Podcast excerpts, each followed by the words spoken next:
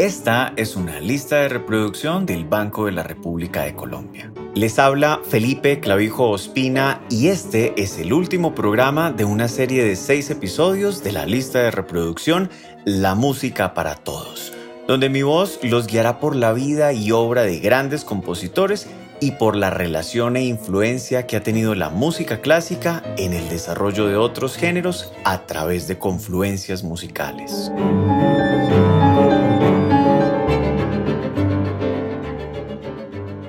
En este episodio nos daremos cita con Ludwig van Beethoven. No solo exploraremos algunos aspectos de su vida y obra, sino también de su mundo sinfónico, dentro del cual brillan con luz propia la quinta y novena sinfonías, quizá las más universales de su repertorio, además de las insospechadas versiones de las que han sido objeto incluso en las convulsas mareas del rock y el metal. Como señalan algunos de sus biógrafos, es imposible hacer un relato conciso y concreto, pero sobre todo integral de Beethoven, si no se recorren todas las facetas de su humanidad.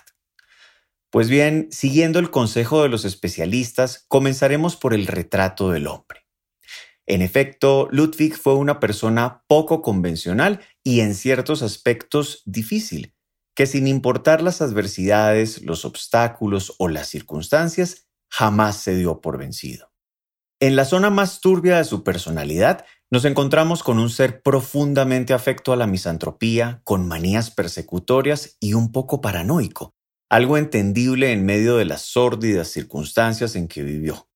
Hábil en las argucias de los negocios, pero no por ello mezquino.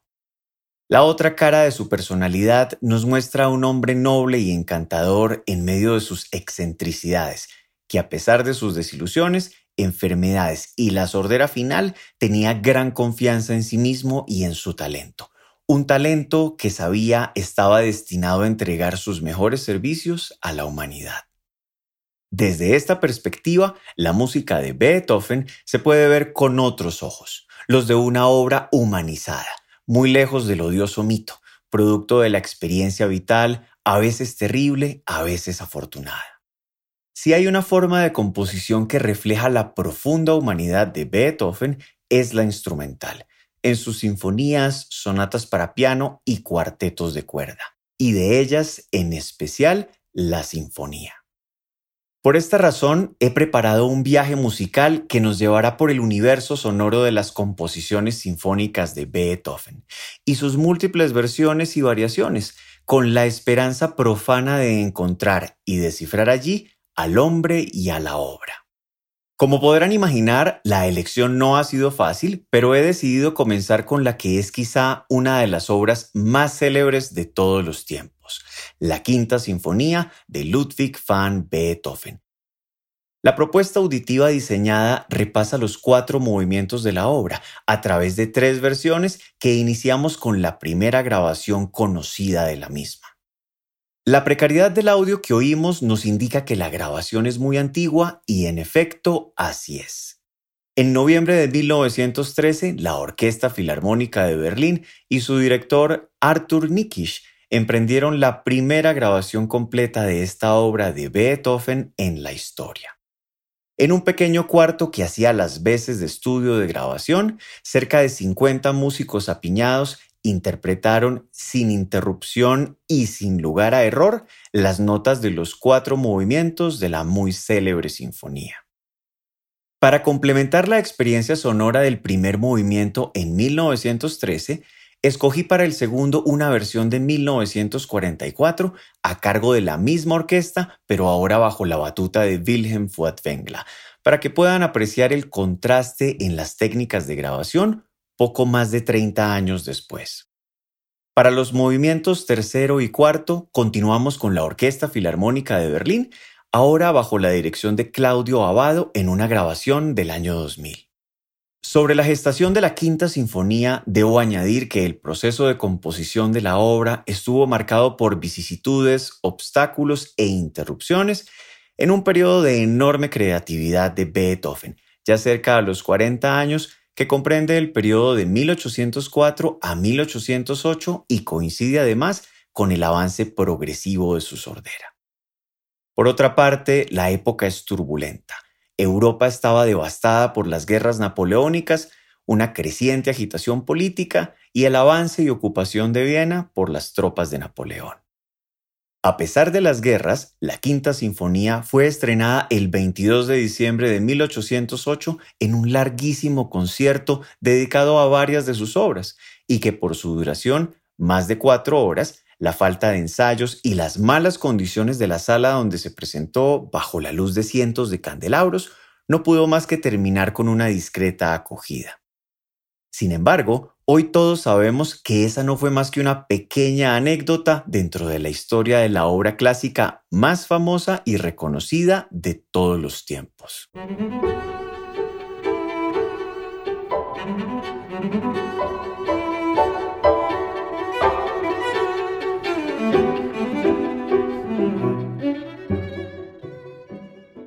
A su turno, continuando con nuestra selección, ofrecemos alternativamente un recorrido por otras sinfonías muy conocidas y celebradas por todos los públicos, la tercera, la séptima y la novena.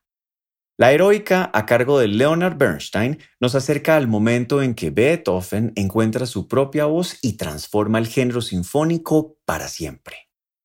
En la séptima, Beethoven toma una dirección espiritual y a lo mejor báquica, en la que una poderosa danza toma el lugar central, quizá más cercana a una danza para la eternidad. La versión está a cargo de John Elliot Gardiner y la Orquesta Revolucionaria y Romántica. Para la novena he escogido una interpretación histórica a manos de Sir Georg Solti y la Orquesta Sinfónica de Chicago. Esta sinfonía no es más que un viaje a los orígenes del compositor, a las raíces de sus ideas sobre la ilustración, sintetizadas en el poema Anti-Freude y sobre todo el camino místico de la humanidad hacia la libertad y la felicidad, hacia el triunfo a través de la tragedia. A pesar del inmenso desasosiego del compositor, unos siglos después, algo estaba por cambiar. En 1976, la Quinta Sinfonía de Beethoven dejó por primera vez los escenarios clásicos e hizo su ingreso al mundo del pop de la mano de Walter Murphy y la Big Apple Band. Y lo hizo con estilo. La adaptación disco y si se quiere con algunos toques funk de Murphy, titulada Una Quinta de Beethoven, tras 19 semanas llegó a la cima de la prestigiosa lista Billboard. Tal fue el éxito del arreglo que en 1977 lo incluyeron como parte de la banda sonora del popular filme Fiebre de sábado en la noche, y fue así como Beethoven puso a bailar a millones de personas en el mundo. Sin embargo, y aunque no lo crean, la música de Beethoven dejaría el pop para conquistar nuevas fronteras. Y ahora será el turno de la novena sinfonía, a que no imaginan su destino. Pues bien, fue nada menos que el rock de la mano de Richie Blackmore. En 2016, Blackmore ofreció un concierto conmemorativo para rememorar su paso por Deep Purple y Rainbow y recogió además algunas de sus principales influencias musicales. El resultado, el sencillo Difficult to Cure, que nos presenta una versión a medio camino entre el rock and roll y el hard rock de una tocata de Bach y la novena sinfonía y su famosísima Oda a la Alegría. Coincidencia imposible. De otro lado, en 2011, el guitarrista italiano Michele Vioni, más conocido como Dr. Viosi, ha llevado al mundo del rock neoclásico el tercer movimiento de la sonata Claro de Luna, planteando una heterodoxa fusión que transporta el virtuosismo de los clásicos a la escena rock. He dejado en manos de Alfred Brendel la labor de presentar a ustedes un admirable contraste sonoro desde el piano. Pero los tributos del género duro no terminan allí. En 2015, la agrupación de rock progresivo Trans-Siberian Orchestra nos ofrece una provocativa versión de la obertura Coriolano, donde los amargos lamentos del general romano y la indignación frente a la traición y la derrota de Beethoven viajan casi dos mil años en el tiempo para encontrarse con los sonidos contemporáneos de una orquesta de rock pesado en la que las guitarras eléctricas, los teclados y la percusión reemplazan al tradicional ensamble orquestal. Finalmente, desde Francia, la agrupación de power metal Heavenly cierra este episodio y la lista de reproducción con una energética variación de la Oda a la Alegría, que siguiendo la inspiración de Friedrich Schiller, eleva los espíritus en la búsqueda de la armonía interior, la paz y la hermandad universal. La mejor forma de escuchar esta versión, subiendo al máximo el volumen y ajustando muy bien los audífonos. Hoy, sin duda alguna, podemos afirmar que la influencia de la obra de Beethoven en la historia de la música sobrepasa toda frontera, todo límite y todo dogma que hayamos podido imaginar. La música de Beethoven es universal.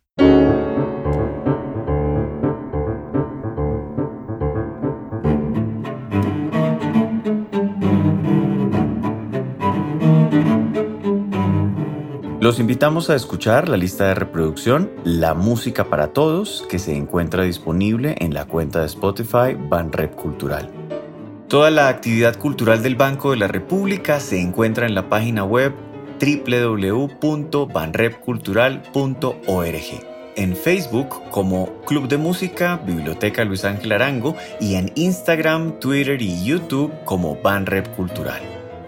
La investigación, selección musical y presentación de este episodio fue realizada por quien les habla, Felipe Clavijo Ospina.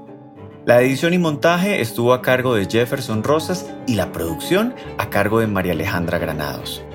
La música de este podcast es parte de Conversaciones, Variaciones para violín, violonchelo y piano Opus 32 del compositor Juan Antonio Cuellar, interpretada por el ensamble Lincoln Trio.